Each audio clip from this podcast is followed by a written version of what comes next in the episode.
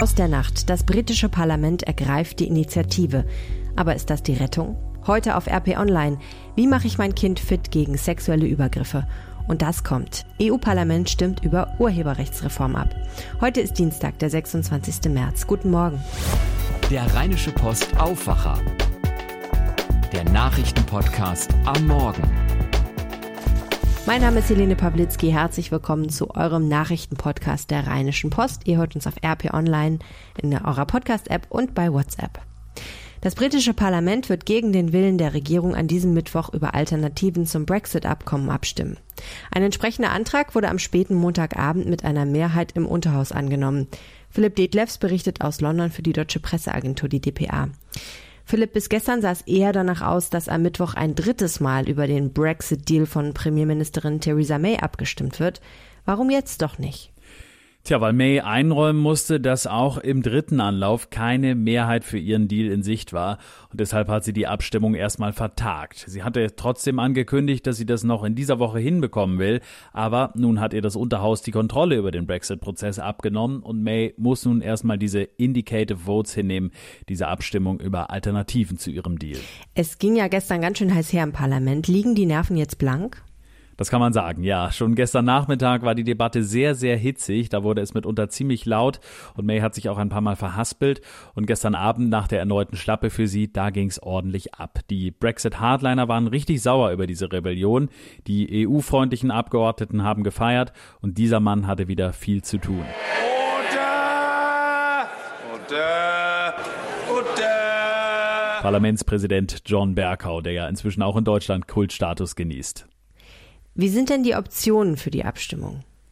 Ja, da könnte die ganze Bandbreite möglicher Szenarien auf den Tisch kommen. Ein zweites Referendum zum Beispiel, ein Brexit mit engerer Anbindung an die EU oder sogar ein Rückzug vom Brexit, eine Rücknahme der Austrittserklärung. Aber nur um das auch nochmal klarzustellen, wofür das Parlament am Mittwoch auch stimmt, rechtlich bindend ist das wieder mal nicht. Es geht nur darum herauszufinden, wofür sich im Parlament vielleicht eine Mehrheit finden ließe. Wir beobachten das weiter. Herzlichen Dank, Philipp. Weitere Nachrichten des Tages. Das Land Bremen möchte erreichen, dass sich Bundesliga-Vereine an den Kosten für Polizeieinsätze bei Hochrisikospielen beteiligen. Deshalb schickt Bremen der deutschen Fußballliga DFL regelmäßig Rechnungen. Schon seit Jahren läuft darüber ein Rechtsstreit, der jetzt das Bundesverwaltungsgericht in Leipzig erreicht hat. Heute um 9 Uhr wird dort verhandelt. Es geht um einen Gebührenbescheid in Höhe von rund 425.000 Euro, den Bremen der DFL geschickt hatte. Dabei geht es um Kosten für den Polizeieinsatz beim Bundesligaspiel zwischen dem SV Werder Bremen und dem Hamburger SV vor fast vier Jahren. Fast 1000 Polizeibeamte waren bei dem Hochrisikospiel im Einsatz. Nach derzeitigem Stand soll die Gerichtsentscheidung am Freitag verkündet werden. Apple will weniger abhängig vom iPhone werden. Mit einem eigenen Video-Streaming-Dienst und weiteren Abo-Angeboten soll das jetzt klappen. Im Auftrag des Konzerns gedrehte Serien und Filme sollen ab Herbst in dem Angebot Apple TV Plus exklusiv verfügbar sein. Im Herbst will Apple auch ein Spiele-Abo starten, mit dem mehr als 100 Games nutzbar sein werden. Viele Fragen sind noch offen, etwa der Preis für ein Abo. Das EU-Parlament stimmt heute darüber ab, ob die Zeitumstellung abgeschafft wird. Der halbjährige Wechsel von Sommer zur Winterzeit könnte dann ab 2021 Geschichte sein. Die EU-Staaten müssen allerdings auch noch zustimmen. Die Abschaffung der Zeitumstellung könnte sich auch auf den Schulunterricht auswirken. Das lest ihr heute Morgen auf RP Online. Für den Fall, dass in Deutschland eine permanente Sommerzeit eingeführt wird, würde es morgens erst eine Stunde später hell werden.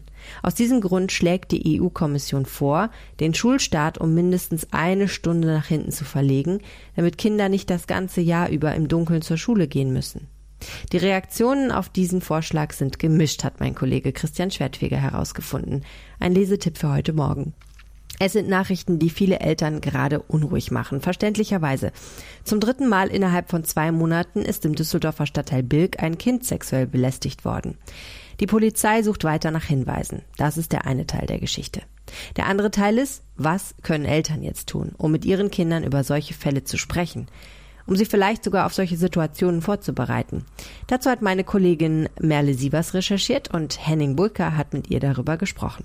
Melle, du hast dir diese Fälle angeschaut und auch das Thema angeschaut. Ist das jetzt der richtige Zeitpunkt, um wirklich Panik zu schieben oder ist das jetzt auch nur eine Momentaufnahme?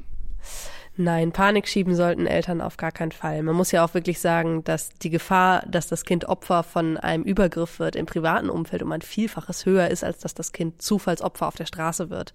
Jetzt ist es so, wir hatten äh, in Bilk drei solcher Fälle und natürlich machen sich Eltern Gedanken, wie sie ihr Kind schützen können. Und da geht es vor allen Dingen darum, ähm, im Vorfeld mit dem Kind zu sprechen und das Thema in der Familie auf den Tisch zu bringen. Wir haben ein paar Sätze gesammelt oder du hast ein paar Sätze gesammelt. Was sind das für Sätze, die man da mit seinem Kind mal durchgehen kann? Man muss ein bisschen unterscheiden. Natürlich muss man mit dem Kind über eine mögliche Situation reden. Wenn, wenn das Kind tatsächlich in so eine Situation gerät, dass es Opfer eines Übergriffs wird, dann natürlich soll es sich wehren und darf weglaufen, muss weglaufen, da kann ganz laut um Hilfe schreien. Aber grundsätzlich geht es ja eigentlich darum, dass Präventionsarbeit geleistet wird. Ich habe mit einer Psychologin ähm, von der Fachberatungsstelle für Familien- und Gewalterfahrungen in Düsseldorf gesprochen. Und da sind so ein paar Schlüsselsätze dabei rausgekommen, die das Gespräch zwischen Eltern und Kindern über das Thema öffnen können. Was sind das für Sätze? Machen wir ein paar Beispiele. Na, beispielsweise, dein Körper gehört dir. Du entscheidest über deinen Körper. Es geht ganz klar darum, dass Kinder lernen, Distanz und Nähe zuzulassen und das selbst zu entscheiden. Dabei kann es helfen, dass man zum Beispiel den Kindern auch beibringt, du darfst Nein sagen, auch zu Erwachsenen. Ganz viele Kinder haben einfach einen natürlichen Respekt vor Erwachsenen und ähm, wenn dann Tante Gertrud kommt und einen Schmatzer auf die Wange drückt, dann hält man das irgendwie aus, weil sie ist ja eine Erwachsene. Aber genau darum geht es, ne, auch so Signale von Kindern zu verstehen, wenn das Kind das jetzt eigentlich gerade nicht möchte, dann ist das auch in Ordnung. Dann muss ich mich auch als Elternteil hinter mein Kind stellen. Kein Kind muss äh, mit seinem Körper etwas zulassen, was es eigentlich nicht möchte. Da geht es also auch viel um Selbstbewusstsein an der Stelle. Aber das ist ja auch so ein bisschen abstrakter. Was, was ist denn die Empfehlung? Wie konkret sollten da Eltern mit ihren Kindern drüber reden, wenn es da solche Fälle in der Nachbarschaft gab? Also jetzt konkret dem Kind zu erzählen, du, bei uns in der Nachbarschaft ist gerade äh, ein anderes Kind überfallen oder belästigt worden. Ähm, davon rät die Psychologin auch ganz klar ab. Sowas schafft nur Angst und ähm, dann traut das Kind sich vielleicht am Ende nicht mehr vor die Tür oder hat Misstrauen gegen alle fremden Menschen auf der Straße. Das kann ja keiner wollen. Was man viel eher machen kann, ist tatsächlich mit dem Kind, wenn es ein, ne, wenn es alt genug ist, mal grundsätzlich drüber zu sprechen, dass es auch Menschen gibt, die es nicht nur gut mit Kindern meinen und dass Kinder sich auch beim Kontakt mit Fremden auf ihr Bauchgefühl verlassen sollen. Und wenn sie merken, sie geraten hier in eine Situation, die fühlt sich nicht gut an, dass sie dann auch handlungsfähig sind, ne? dass sie wegrennen können, dass sie laut um Hilfe schreien können, äh, völlig egal, was sie rufen, dass sie auf sich aufmerksam machen. Und das ist tatsächlich was, was man behutsam mit seinem Kind besprechen kann. Alle Tipps für Eltern auf RP Online. Melde Sie was herzlichen Dank. Gerne. Die aktuelle Folge des Aufwachers wird euch übrigens präsentiert von unserem Partner, der Rheinischen Fachhochschule Köln, der Hochschule für Vollzeit, duale und berufsbegleitende Bachelor- und Masterstudiengänge. Studiere an einer der größten privaten Fachhochschulen des Rheinlands. Genieße den Vorteil kleiner Kursgrößen und die kombinierte Lehre und Umsetzung von theoretischen und praktischen Inhalten. Vom klassischen Fachbereichen wie Ingenieurswesen über Medizinökonomie und Gesundheit, Wirtschaft und Recht oder Medien bis hin zu den dualen Studiengängen am Standort in Neuss ist für jeden Geschmack ein Studiengang dabei. Alle Infos gibt es unter www.rfh-köln mit oe.de. Urheberrechtsreform schon mal gehört? Wahrscheinlich kennt ihr spätestens seit dem Wochenende diesen Begriff. Da wurde ja heftig deswegen demonstriert. Heute ist es soweit. Das EU-Parlament will über diese umstrittene Reform abstimmen. Ziel ist es ja, die Rechte von äh, Regisseuren oder Musikern zum Beispiel besser zu schützen, weil ihre Werke nicht einfach im Netz geklaut werden können. Kritiker fürchten aber, dass etwa zum Beispiel bei YouTube zu viele Inhalte schon beim Hochladen gelöscht werden. Die Rede ist von Zensur. Eine Mehrheit für die Änderungen im Parlament, die ist fraglich. Sarah Gesade berichtet aus Brüssel für die Deutsche Presseagentur. Sarah, zwei Artikel, nämlich Artikel 11 und Artikel 13, sorgen für viel Protest. Werden die EU-Abgeordneten darauf Rücksicht nehmen? Also ich würde zumindest sagen, dass sie sich damit beschäftigen. Deshalb ist auch die Mehrheit für die Änderungen so unsicher. Normalerweise wäre die Abstimmung heute eine reine Formalie, denn Unterhändler des EU-Parlaments haben die Urheberrechtsreform, so wie sie jetzt zur Abstimmung steht, eigentlich schon mit den EU-Ländern ausgehandelt. Und die offizielle Zustimmung des Parlaments und auch der EU-Länder ist dann eben nur noch rein pro forma. Dieses Mal ist das aber anders und das liegt auf jeden Fall an diesem Riesenprotest, den es gibt. Mir haben EU-Abgeordnete hier in Brüssel erzählt, dass sie eine Flut von E-Mails erhalten haben von aufgebrachten Bürgern und sie haben mir auch gesagt, dass sie das bei ihrer Entscheidung mit berücksichtigen. Das EU-Parlament könnte die Urheberrechtsreform also noch blockieren. Eine andere Möglichkeit könnte auch sein, dass nur die besonders umstrittenen Artikel gestrichen werden, oder? Ja, das ist auch eine Option. Also bei Artikel 11 geht es darum, dass Suchmaschinen wie Google nicht mehr einfach so fremde Artikelausschnitte in ihren Suchergebnissen oder auch bei Google News anzeigen dürfen. Dazu sollen sie die Rechteinhaber, oft sind das Verlage, vorher um Erlaubnis bitten und gegebenenfalls dann auch dafür bezahlen. Verlegerverbände sind damit sehr glücklich. Gegner sehen dagegen vor allem für kleine Verlage Nachteile.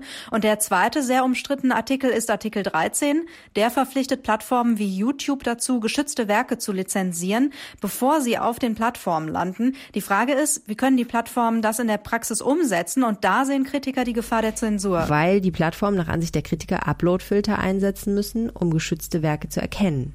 Genau, so ein Upload-Filter ist nämlich erstmal super praktisch. Wenn ein Video oder ein Song oder ein Text hochgeladen wird, dann kann ein Upload-Filter direkt erkennen, wenn es sich dabei um einen Inhalt handelt, an dem jemand anders Rechte hat. Und dann wird zum Beispiel das Video am Hochladen gehindert. Kritiker sagen aber, die Upload-Filter können nicht erkennen, ob es sich um eine Parodie oder ein Zitat handelt. Solche Inhalte würden dann auch direkt blockiert, obwohl sie ja trotzdem legal sind. Und das würde die freie Meinungsäußerung einschränken. Herzlichen Dank, Sarah Geiserde aus Brüssel und nur noch das Wetter in der Region. 8 Grad und wolkig, morgen 11 bis 12 Grad und ein Touch mehr Sonne. Donnerstag ebenso bei bis zu 14 Grad. Also es wird langsam wieder frühlingshafter, aber wirklich sehr langsam. Das war der Aufwacher, euer Nachrichtenpodcast der Rheinischen Post. Schaut vorbei auf RP Online für aktuelle Nachrichten zu allem, was gerade wichtig ist. Und wenn ihr diesen Podcast mögt, bewertet ihn auf iTunes und empfehlt ihn damit weiter. Herzlichen Dank dafür und vielen Dank auch fürs Zuhören, sagt Helene Pawlitzki. Tschüss, bis morgen. Mehr bei uns im Netz www.rp-online.de